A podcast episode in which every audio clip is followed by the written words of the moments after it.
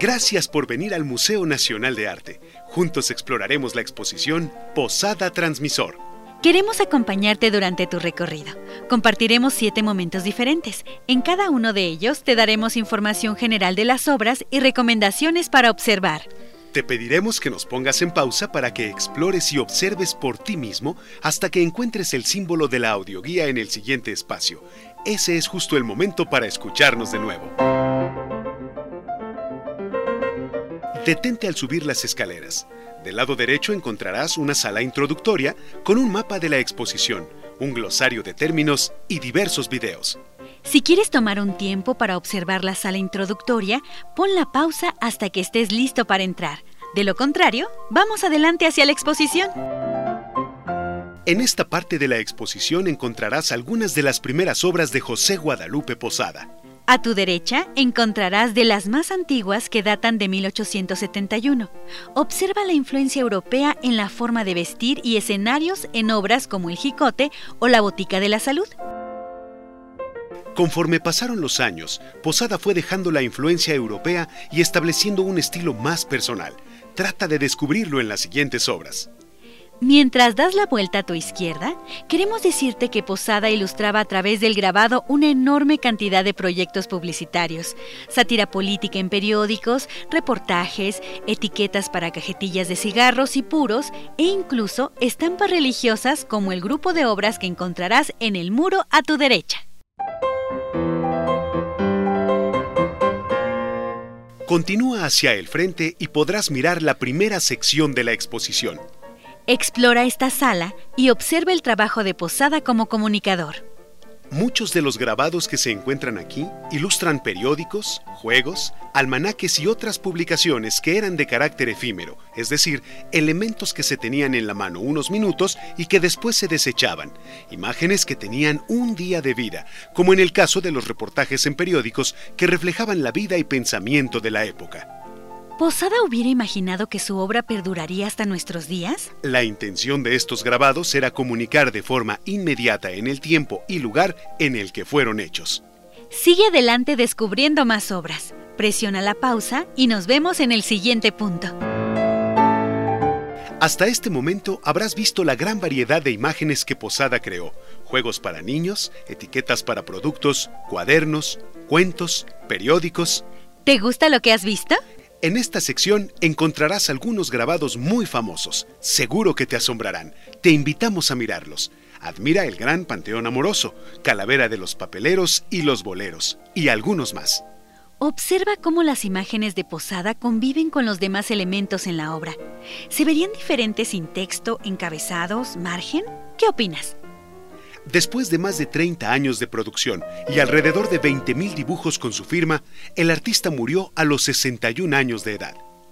El 20 de enero de 1913, dos vecinos y un amigo se encargaron de enterrarlo. Fue sepultado en una tumba en el Panteón de Dolores. Siete años después, sus restos fueron trasladados a la fosa común debido a que nadie los reclamó. Hasta ese momento, todo indicaba que Posada pasaría a la historia como un artista anónimo un hombre que produjo imágenes para las publicaciones del pueblo. Presiona la pausa y nos vemos en el siguiente punto. A partir de 1920, varios artistas como Jean Charlotte, Diego Rivera, Dr. Atl, José Clemente Orozco y Leopoldo Méndez comenzaron a escribir y publicar textos que se proponían revalorar el trabajo de José Guadalupe Posada Observa los ejemplares de la revista Mexican Folkways donde se publicaron algunos de estos trabajos. En 1930 se publicó la primera monografía de su trabajo y a partir de entonces fue reconocido como precursor de la Revolución Mexicana. A partir de 1937, con la creación del taller de gráfica popular, se recuperó la estética de Posada y nació una generación de grabadores. En esta sección encontrarás obras de artistas que trabajaron en esa época como Leopoldo Méndez y José Clemente Orozco. Observa este diálogo entre la obra de Posada y la de artistas que están reinterpretando y utilizando su obra 30 o 40 años después de su muerte. Explora esta zona. Encontrarás algunos videos que brindan perspectivas diferentes sobre la obra de Posada. Presiona la pausa y nos vemos en el siguiente punto. ¡Preparen! ¡Apunte! orden! ¡Fuego!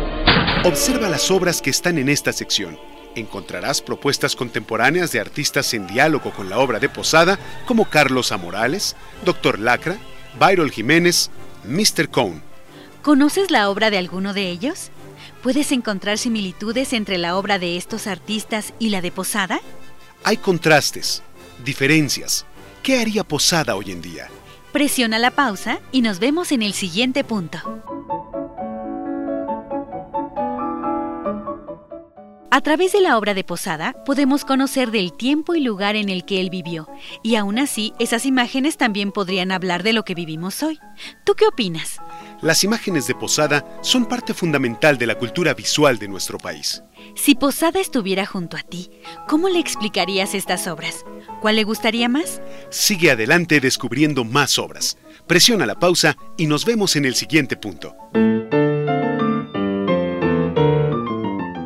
En este espacio puedes observar imágenes, textos, dibujos y grabados que el público nos ha enviado y resume lo que el legado de Posada evoca en ellos. ¿Y tú qué vas a mandarnos? Más adelante encontrarás el video Fosa Común y algunas de las piezas ganadoras de la Bienal Internacional de Cartel en México con el tema de Posada.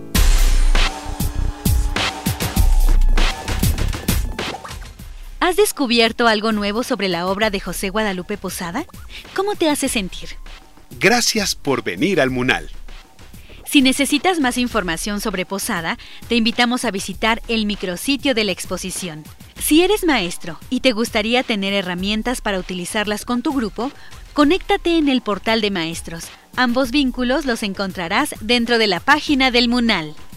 Gracias por escucharnos. Ahora queremos leerte. A la salida de la exposición encontrarás computadoras que contienen encuestas muy breves. Gracias por contestar algunas de ellas. Antes de despedirnos, queremos invitarte a dos actividades que estamos realizando. El laboratorio gráfico, un espacio que reúne talleres de grabado de diferentes técnicas, donde descubrirás las múltiples posibilidades de expresión del grabado el proyecto escénico Piel de Cebra, dirigido a niños y que combina títeres de sombra, música y luz para crear una gran aventura, sábados y domingos a las 11 de la mañana. Ambos espacios los encontrarás saliendo de la exposición a la izquierda. Nos escuchamos pronto en otra visita al Museo Nacional de Arte. Hasta pronto.